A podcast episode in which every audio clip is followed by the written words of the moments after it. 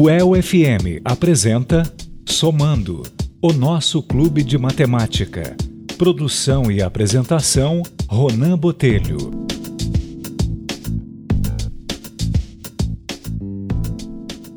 E a partir de agora você conta comigo, eu conto com você. Nós vamos contar com a Rádio El aqui no programa Somando, o nosso clube de matemática.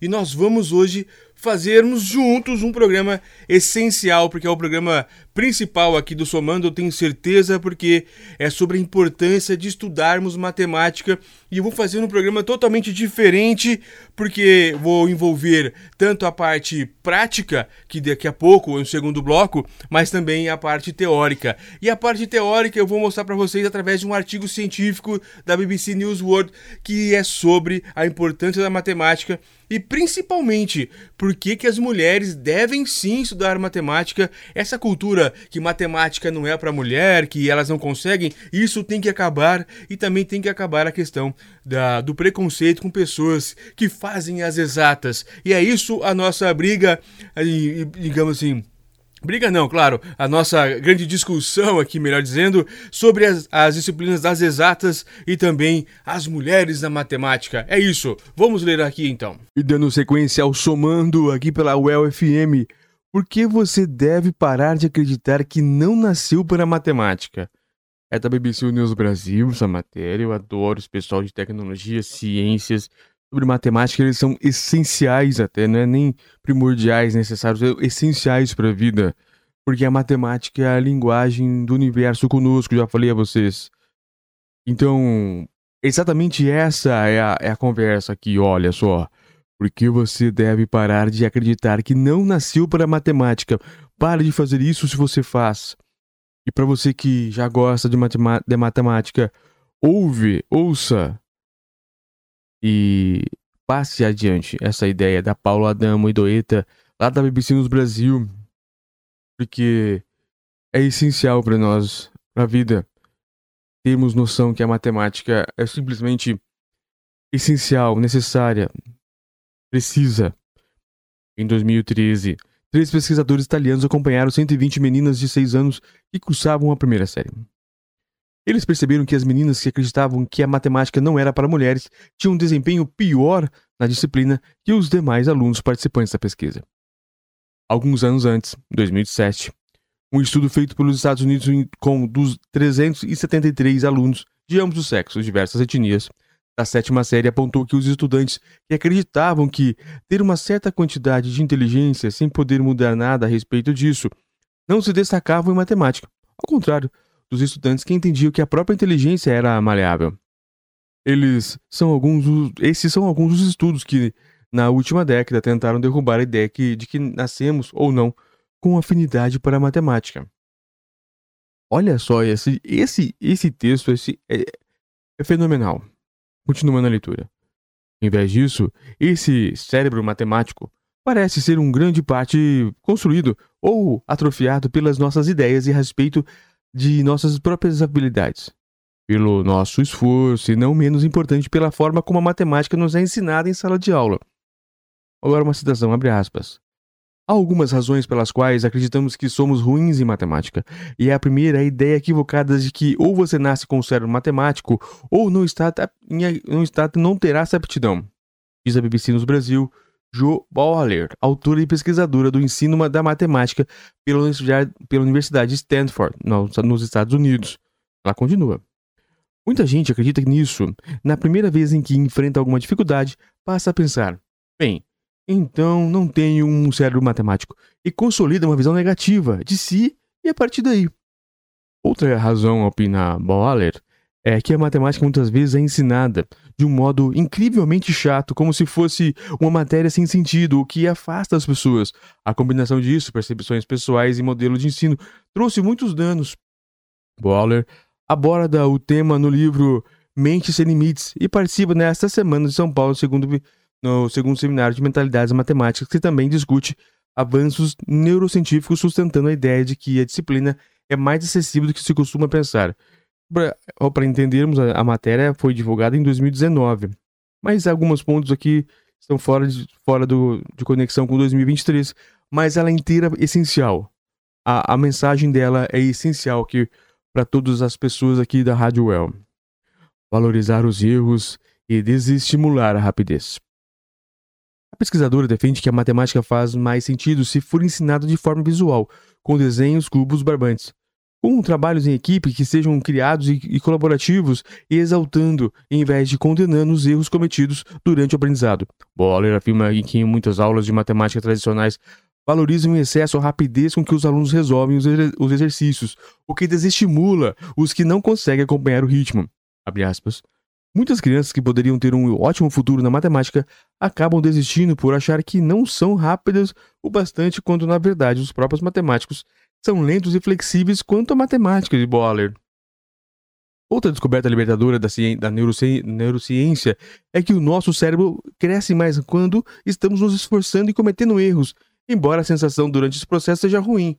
Boller e sua equipe aplicam essa estratégia de ensino em um grupo de 84 alunos de 11 a 13 anos na Califórnia, em 2017, numa etapa equivalente ao ensino fundamental do segundo, do segundo brasileiro, do segundo ano brasileiro. Os jovens participam de 18 aulas no projeto Euclid, aprendendo matemática de um modo mais colaborativo. O resultado diz a Universidade de Stanford, e que nesse período eles aumentaram seus conhecimentos matemáticos na equivalente de 2,4 anos de ensino escolar. O site do projeto Eucubet, que tem uma versão em português, traz atualmente dezenas de sugestões de exercícios práticos para serem usados em sala de aula ou em casa, desde a educação infantil até o fim do ensino médio. A atividade Bolas de Gude na Caixa, por exemplo, sugere um jogo de, da velha em 3D que pode ser aplicado em alunos por volta dos 5 anos. A profecia autorrealizável. O que significa, porém, que a matemática não exige esforço ou que o processo de aprendizado não, não esteja sujeito a frustrações. Os especialistas como o Boller têm defendido é que, não, no ambiente escolar, a percepção de que não nasci para a matemática acaba se convertendo em uma espécie de profecia autorrealizável e é verdade, viu? Fazendo aqui um, um parênteses. Tudo que você deseja e começa a falar muito para a sua mente subconsciente, isso acontece. E inclusive isso de dizer que matemática, os números, os cálculos, a lógica em si, ela é improvável para você. Jamais diga isso. Voltando à leitura. Abre aspas aqui uma citação. A verdade é que você provavelmente é uma pessoa com afinidade à matemática. E ao pensar o contrário, está tolhendo sua própria carreira futura, escrevendo dois escreveram dois acadêmicos, Milo Kimball, da Universidade de Michigan, e Noah Smith, da Universidade de Storybrooke, em um artigo de 2013 na revista americana The Atlantic. E, abre aspas ainda, e o pior, ao pensar ao contrário, você pode estar ajudando a perpetuar um pernicioso mito que prejudica as crianças menos privilegiadas, o mito da habilidade matemática genética e inato. Matemática é esforço, pessoal. Matemática é esforço e não é genética ou aptidão é, que você nasceu. Claro que umas pessoas ou outras nem pode ser mais afinidade, mas não que, que as pessoas que não nasceram com essa afinidade não tenham como aprender. Tem sim. Em contrapartida, dizem os autores, as crianças que desde cedo se acostumam a ouvir que levam um jeito para matemática acabam se esforçando mais e, consequência, saindo melhor. Olha essa dica. Sempre dizer para a criança que ela está levando jeito e ajudá-la a, a fazer o esforço em matemática. Boa, isso mesmo. Atrasos brasileiros na matemática. No Brasil, matemática é considerada calcanhar de Aquiles por muitos estudantes. Oito em, dez, oito em cada dez conclui o ensino fundamental sem adquirir os conhecimentos esperados nessa disciplina, segundo o exame da Prova Brasil em 2017. Não deve ter mudado para 2023 ou 2022 na mais recente edição do Exame Internacional, o PISA, que em 2015 testou os conhecimentos de alunos de 15 anos em 70 países, o Brasil ficou em 76º lugar em matemática e 63º em ciências. Em um país com tantas deficiências no ensino como tirar a matemática do papel de vilã.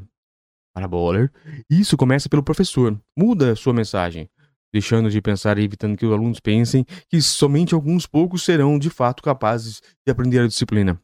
E, aqui abre uma aspas, como citação, e quando eles mudam sua mensagem e a forma de dar a aula, vê instantaneamente que funciona e que mais alunos estão aprendendo, daí o nosso esforço em mostrar aos professores que todas as crianças têm um potencial ilimitado e, mostra, e mostrar as evidências neurocientíficas disso, argumenta. Ela destaca, ao mesmo tempo, que muitos professores já adotaram estratégias do tipo e são capazes de tornar a matemática sedutora. Recentemente viralizou no Twitter a foto de uma prova de matemática em que o professor corrigiu a aluna quando esta disse que se considerava uma decepção na disciplina. O professor riscou a frase: então não se assuste com o meu zero, e trocou por então me ajude a entender melhor. Claro, muito bem. Então é, é exatamente isso que a gente precisa. Não se trata de apenas acreditar no, no próprio potencial, mas entender que fisiologicamente nosso cérebro é maleável o suficiente para aprender e crescer com os erros, ou seja, saber que a inteligência é algo mutável e não predeterminado. E pesquisadores descobriram que essa mensagem é ainda mais crucial em ambientes de, de pobreza e baixo estímulo. Em 2016, três outros acadêmicos de Stanford acompanharam alunos do ensino público do Chile e perceberam que, abre aspas, os de renda mais baixa tinham o dobro de propensão de achar que sua inteligência era fixa e não maleável. Isso, disse o estudo, que era um forte indicativo sobre o desempenho desses estudantes. Mas mesmo entre os alunos de renda mais baixa, o que entendiam isso, que sua inteligência poderiam crescer pelos próprios esforços, conseguiam alcançar os resultados mais altos dos colegas mais abastados. Os resultados indicam que o modo de pensar sobre as próprias habilidades matemáticas pode ser um mecanismo pelo qual desvantagens econômicas impactam o desempenho estudantil. Escreveram os autores Carol Dweck e Susana Claro e David Paulnescu, Paulnescu o nome dele, abre aspas, não estamos sugerindo que fatores estruturais, como desigualdade econômica ou disparidade na qualidade das escolas, são menos importantes do que os, fatos, os fatores psicológicos. Nem dizendo que ensinar os estudantes a mudar seu modo de pensar vai substituir esforços sistêmicos para aliviar a pobreza e a desigualdade. Em vez disso, estamos sugerindo que desigualdades estruturais dão margem para desigualdades psicológicas, as quais reforçam o impacto das desigualdades estruturais no desempenho e nas oportunidades futuras dos alunos. O matemático Arthur Ávila, primeiro brasileiro a ganhar em 2014 a medalha Fields, o mais prestigioso prêmio dessa disciplina, também já criticou ideias preconcebidas em torno da matemática. Abre aspas o que o Arthur vai falar. Quando se colocam na mídia estereotipos de que a matemática é para alguém com certos aspectos bem característicos e a pessoa não se identifica com esse estereotipo, ela vai descartar a ideia de entrar na área. Isso é reproduzido também na esfera da família, que conforta a pessoa na primeira dificuldade e que tem com a matemática, falando: ah, não é para você mesmo, faz outra coisa, afirmou a Ávila em fevereiro deste ano, ou seja, 2019, é, na, ao Jornal da USP. Toda a população deveria ser exposta à matemática com algo que é acessível e importante para todos. Todo mundo com acesso à matemática ganha técnicas para seu trabalho e mesmo em suas relações na, é, da sociedade, no papel de, de cidadão. Estamos expostos a dados a todo momento. Se a pessoa não está preparada para lidar com números, é muito mais facilmente manipulada por pesquisas e gráficos, por exemplo. Nossa senhora, é isso mesmo que eu. É exatamente isso que eu defendo. E por onde começar? Como então evitar que esse tipo de mito matemático se perpetue? No ambiente familiar, Joe Bowler sugere que os pais, aspas, passem uma mensagem positiva aos filhos, mesmo que você odeie a matemática, seja entusiasta do aprendizado, mesmo que seja fingindo, diz ela. Para crianças pequenas, a ideia é procurar padrões no mundo. Eles, elas estão por toda parte. Jogos também são ótimos, por exemplo, e os de dados. Só peço que tomem cuidado com jogos que exijam rapidez, porque se criou uma ideia de que você precisa ser rápido ao resolver questões de matemática. Em vez disso, é mais importante incentivar a criatividade e a flexibilidade. Entender que o cálculo de 12 vezes 4 pode ser feito de diversas formas diferentes. Isso ajudará seus cérebros a criar várias conexões diferentes, afirma ela. A pesquisadora também alerta para as disparidades de gênero que persistem nas ciências exatas e desencorajam muitas meninas a desenvolver suas habilidades matemáticas. Ó, oh, isso que eu bato em todos os programas do Somando. E não tem nada a ver o gênero. Em seu livro, Bowler conta o caso de uma colega professora universitária que, quando, usar, quando estava na graduação, foi chamada para conversar com um professor de matemática. Ela se preparou para receber os elogios por um bom desempenho na matéria, mas em vez disso ouviu uma bronca do professor ele deduziu que ela havia colado nas provas ou simplesmente memorizado tudo. Nossa, que, que situação horrível. Ai, ai, é um de isso aqui.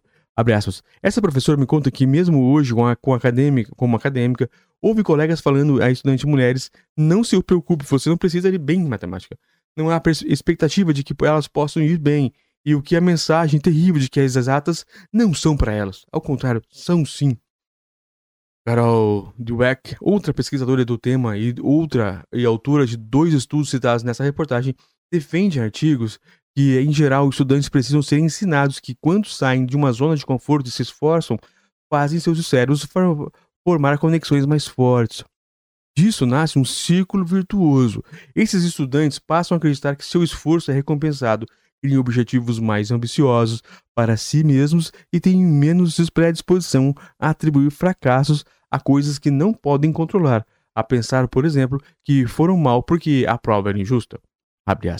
Passamos a eles a mensagem de que tudo é difícil antes de se tornar fácil, dizem Dweck e seus colegas em um dos seus estudos. Essa foi uma mensagem sobre matemática das mais valiosas que eu já li, uma das mais lindas também, simplesmente sensacional. Espero que a todos aqui da Well tenham ouvido com muita atenção. E quem quiser ouvir de novo é só entrar no site da FM ou no nosso canal no Domingo lá no YouTube, ou somando também no YouTube, não sei, tanto faz, e rever de novo essa matéria porque realmente ela é sensacional. A UEL FM está apresentando Somando, o nosso clube de matemática. E dando sequência ao Somando, o nosso clube de matemática, no primeiro bloco nós conversamos sobre a, a, a importância da matemática na teoria. E agora eu vou mostrar para vocês como que a matemática é importante para nós na prática. E para isso eu trouxe aqui um, o representante mora aqui, o presidente das feiras livres de Londrina, mas eu já vou explicar, eu vou primeiro conversar um pouquinho com ele e aí eu vou colocar esse tema da matemática e vocês vão entender como é fascinante estudar a matemática e a importância da matemática na vida do cotidiano. Olha só, mas antes eu quero fazer o seguinte: dar os parabéns aqui ao meu campeão Lopes, que fez aniversário recentemente. Parabéns, viu, Lopes, que você que é o nosso diretor aqui, o meu, minha estrela guia aqui do Somando e de toda a Rádio El. Obrigado, viu, por tudo. Mas então, Silvio Costa. É dele que o povo gosta. É, dele que o povo gosta. Como vai, Silvio? Tudo bem? Tudo bem, graças a Deus. Aproveitando, parabenizando o seu Lopes, nosso cliente lá da, das feiras livres. É. Eu só não sei, é, não foi combinado esse negócio de matemática aí, doutor Ronan. Como é Fica que é? tranquilo. É, se não for a calculadora lá, não vai não. Não, assim, não vou te fazer nenhuma pergunta assim. Fica tranquilo. Olha só, Silvio, há quanto tempo que você está nas feiras livres de Londrina? E por que que é o nome Feira Livre? Conta pra gente. Você tem essa noção do nome Feira Livre? Vamos lá, a história é antiga. Ah, eu estou há 27 anos, ou seja, uma vida toda como feirante. Eu entrei na feira, eu tinha 18 anos de idade, acabado de, de me formar, sou eletrotécnico de, de formação. E, inclusive, o primeiro vestibular de inverno da UEL, eu prestei nós passamos para educação física. Meu pai todo animado comigo, de repente aparece a, a feira livre na minha vida. E ele já era feirante? Não, não, ninguém era. Era um amigo que ofereceu a oportunidade, era boa. Ele falou: oh, vamos trabalhar comigo um mês. E, e da X, eu tinha acabado de me formar, ganhava Y. Eu falei: rapaz, se der que você me falou, eu vou ficar com esse negócio. E de fato, deu, era meio período, à tarde poderia dormir. enfim, festejar. Eu era solteiro na época, depois certo. casei, enfim. É uma história. Mas tudo começou, feira livre, voltando na pergunta, que é hoje o comércio mais antigo do mundo é a feira livre né? É, Exato. Não é a feira livre era outro nome, mas é aquela moeda de troca. A pessoa tinha lá um, uns cereais, trocava lá por Olha a matemática isso. Pepino, Olha já a é matemática. a matemática. Fica vendo. E assim foi indo. A pessoa tinha ouro e assim veio e trocava lá por por, por pratos, especiarias desde quando da colonização do Brasil. Então, é isso é a feira livre. E hoje não muda muito não. A feira é, é aquela aquela área cultural para quem conhece as feiras e gosta de feira livre como eu. Vou viajar às vezes pro Nordeste, eu chego lá, ao invés de eu ir pra praia, eu vou pras feiras para conhecer a cultura. É, é tudo de bom. Feira é. Para trazer também, para trazer as novidades aqui para Londrina. Exato, com certeza. Quantas feiras nós temos em Londrina e quais são os, os estilos de feira? Eu sei que tem a Feira da Lua. Sim. E tem a Feira Livre, que é as feiras, é, que é a, a, as madrugadeiras, digamos assim. Nós temos mais. Nós temos cinco modalidades de feiras em Londrina. Certo. Temos as feiras tradicionais, que são as livres. Temos as feiras da Lua, que são aquelas que vai lá das 18 às 22. Uhum. As feiras livres é aquela da madrugada, das 4 da manhã até às 13 horas. Vocês acordam. Vou acordar, vamos, bate o papo. Vocês acordam que horas para estar lá às 4 da manhã? Só pra... Então vamos lá. O Ceasa mudou o horário recentemente, há um ano e meio atrás. Ele abre às 2 horas da manhã. Então, um pouco da vida do feirante da Feira Livre. Isso. Ele tem que acordar meia-noite, uma hora da manhã, porque eles são caprichosos. Acordar meia-noite? É, Como é eles que são- acorda meia-noite, a hora que todo mundo dorme? Eles são zelosos, eles querem ficar numa fila para pegar o melhor produto, porque quando abre às duas horas não tem jeito, o pessoal tem que sai lá até às três e meia, no máximo já tem que estar lá na feira quatro horas começar a montar a barraca. Então eles têm que ir lá fazer aquela compra rápida, deixar encomendado, mas eles gostam de ver a mercadoria. Ah, não, aguarda uma caixa de tomate. Não, eles gostam aquele carinho. Não é que nem talvez no- nos grandes centros aí, ah, quero 100 caixas de pepino, 100 caixas de tomate, mas do jeito que vir vai batata. Não, eles gostam de escolher, selecionar. Por isso que a feira livre é a qualidade inigualável. Eles prezam por isso. Quando muitos não são produtores, que é a mesma coisa. Eles aco- acordam de madrugada lá, dá para 5, 6 horas da manhã e colhe aquelas hortaliças. Isso já tá montada a barraca na feira, porque não dá tempo de fazer as duas coisas. E deixo lá os filhos, as esposas, e vão lá colher e chegam verduras, principalmente hortaliças, fresquinha. É só a feira livre que tem isso. Isso, é- isso é o diferencial nosso. É, Mas dúvida. voltando às modalidades, doutor. Isso, desculpa. Feira é Livre é importante. referência no setor, tá tendo os outdoors espalhados pela cidade, é, propagando as feiras livres. Pelo seguinte, temos lá as feiras gastronômicas, aquelas feiras comunitárias que virou uma febre na cidade. Hoje são mais de 30 feiras e até dois anos atrás não tínhamos nenhuma. Foi pós-pandemia, que o pessoal começou a procurar o Silvio Costa, como que a gente faz, porque a feira noturna já não, não comporta mais pessoas, as feiras livres já estão saturadas, a cidade cresceu. O que, que nós fizemos? Vamos fazer a feirinha comunitária. Então, as feiras comunitárias, associações de bairros, inclusive ali na Somar vai começar uma agora em dezembro, no Ateu. Eh, tem a feirinha da Concha, tem a feirinha aqui da- do Jardim Bandeirantes, É um tem a feirinha do. Antares. Todas que estão começando estão um sucesso. Por quê? Aí ela, elas são as, a- as coordenações, as presidências ali de cada associação que coordena as feiras livres. Elas disponibilizam sanitário químico, disponibilizam lá toda a estrutura elétrica.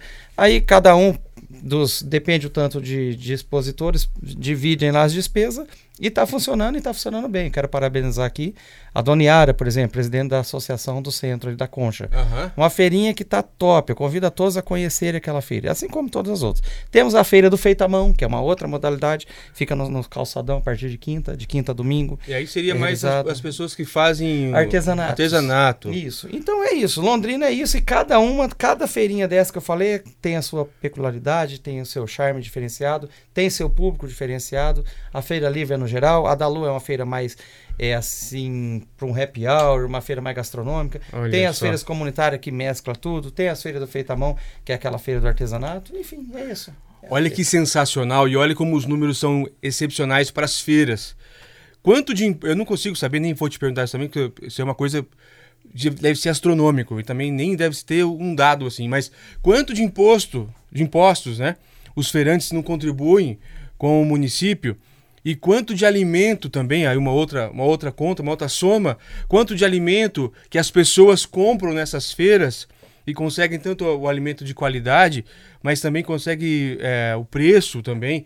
Olha como gira toda a economia de uma cidade, as feiras livres, as feiras, as grandes feiras, é, todas essas modalidades de feiras e quanto de emprego também. Não que os grandes centros, os grandes mercados não tem que estar em Londrina, tem que sim, todo mundo, mas o, o quanto essas feiras contribuem para essa cidade é simplesmente sensacional, Silvio. Não, sim. É, realmente é, é, é imensurável. Creio que nem o poder público tem esses dados. Uhum. É, precisava ser pesquisado. Porque tem muitas feiras, muita gente saindo da, da- ali da, da, daquele espaço, aquela clandestinidade, vamos dizer, aqueles ambulantes que estavam no centro que recentemente tiraram. Migraram muito para as feiras, hoje tem seu Ah, MEI, tem seus alvará, tem sua licença sanitária. E, e é prazeroso, nós, quanto representante, ver a alegria desse pessoal quando encontram pela rua, me abraçam, fala Silvio Costa, obrigado pela oportunidade. Falo, não, a gente só está aqui é para ajudar mesmo. É, quem fez foi vocês, quem que procurou a CMTU ou, ou as, enfim, a- as associações e quis melhorar e quis é, progredir foram vocês mesmos e o mérito é, é de vocês. Mas é muito prazeroso para mim, quanto representante, ver essa evolução das feiras livres, essa referência. Porém, é, o poder público, é, infelizmente, doutor Ronan, Certo. no passado bem recente, por exemplo, que você nos acompanhou e nos auxiliou, e a gratidão nossa eterna, é uma questão tão simples, que era o sanitário químico para as feiras livres. Tivemos que entrar com uma, uma medida lá, é, para a gente conseguir que o Uhum. município nos disponibilizasse. Então, ao mesmo tempo que a gente tem uma, uma referência no setor, a gente vê que a gente está meio abandonado. Poderíamos evoluir muito. Um exemplo, uma padronização dessas barracas. Seria top, porque hoje. E existe um projeto tá para isso? Vocês já fizeram? Até existe, né? tem emendas parlamentares aí recentemente. Ah, dois deputados, um de Londrina, outro de fora. É, ah, legal. Que nós, a deputada Clara Pinheiro e, a, e o deputado Freitas, lá de Curitiba, destinaram 350 mil para as feiras. Mas esse, essa destinação se juntar um, os montantes de feirantes hoje, que chega aos mil, não dá quase nada. Não dá mil reais, não dá para comprar uma, uma lona lá para uhum. barraca. Então é, tá, a gente tem que ver a CMTU que vai, o município que vai vai ver como que vai repassar isso daí, e, e se vai ser em barraca, em lona, mas recentemente teve um vendaval, é, um dia de terça-feira, não sobrou uma barraca na feira em pé. Nossa, é, é difícil, deve ser difícil. Tá difícil. Então a gente tem várias ideias e, e conta com o apoio do município para a gente fazer uma, umas feiras ó, nos barracões cobertos, com estacionamento, espaço tem bastante em Londrina, para a feira ser valorizada, para realmente a gente dar um, um up aqui, dar um start, a gente ser assim um, um celeiro das feiras para o Brasil. Esse é um sonho nosso. Ah, muito importante. E você disse para mim agora, para nós aqui da Rádio El, que é um prazer atender a população e tudo mais. Eu quero dizer, você que é representante dos, dos feirantes, para uma pergunta bem pessoal agora.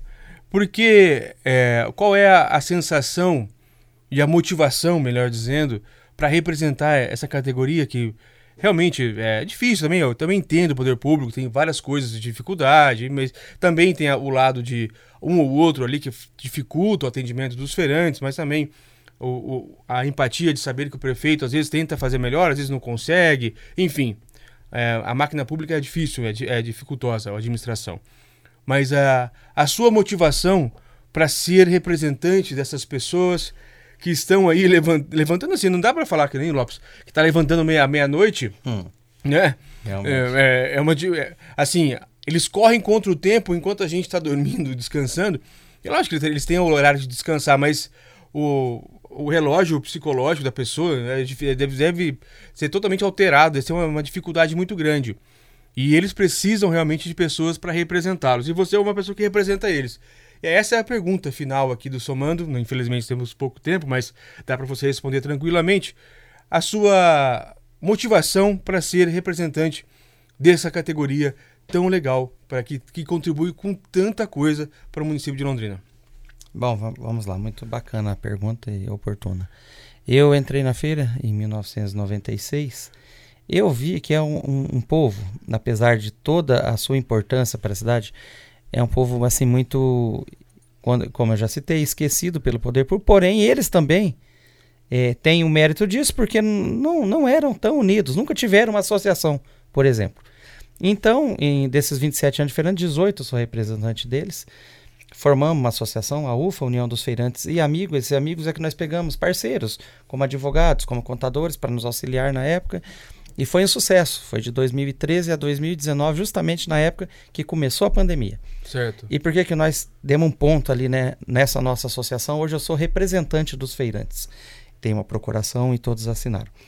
Porque em 2019, quando é, acabou ali a, a nossa associação, que, que entrou a pandemia, que nós ficamos paralisados, nós vimos que a associação só das feiras ali ia ser pouco eh, era 300 e poucos associados, e nós precisávamos mais, porque tinha muito mais gente paralisada naquele momento, sem fazer as feiras, pelo um decreto, em, até então, do prefeito, até estava tudo certo, tudo era incerteza. Ele falou: ó, a partir é. de amanhã, foi numa quinta-feira, o presidente da CMTU chamou nós lá, falou: a partir de amanhã já não tem mais feira em Londrina. E o pessoal já, com a mercadoria comprado, mas também, por outro lado, isso foi no dia 19 de março de 2020. E aí e eu já estava com, como representante deles nessa época, mas só daquele pessoalzinho da feira. Corremos contra o tempo, fizemos uma procuração mais ampla. Sei. Quero aqui agradecer ao Dr. Gabriel Antunes, na época, hoje não está mais em Londrina, nos auxiliou. E ampliamos, pegamos a Feira da Lua, feita à mão, e tentamos juridicamente, mas juridicamente também não conseguimos.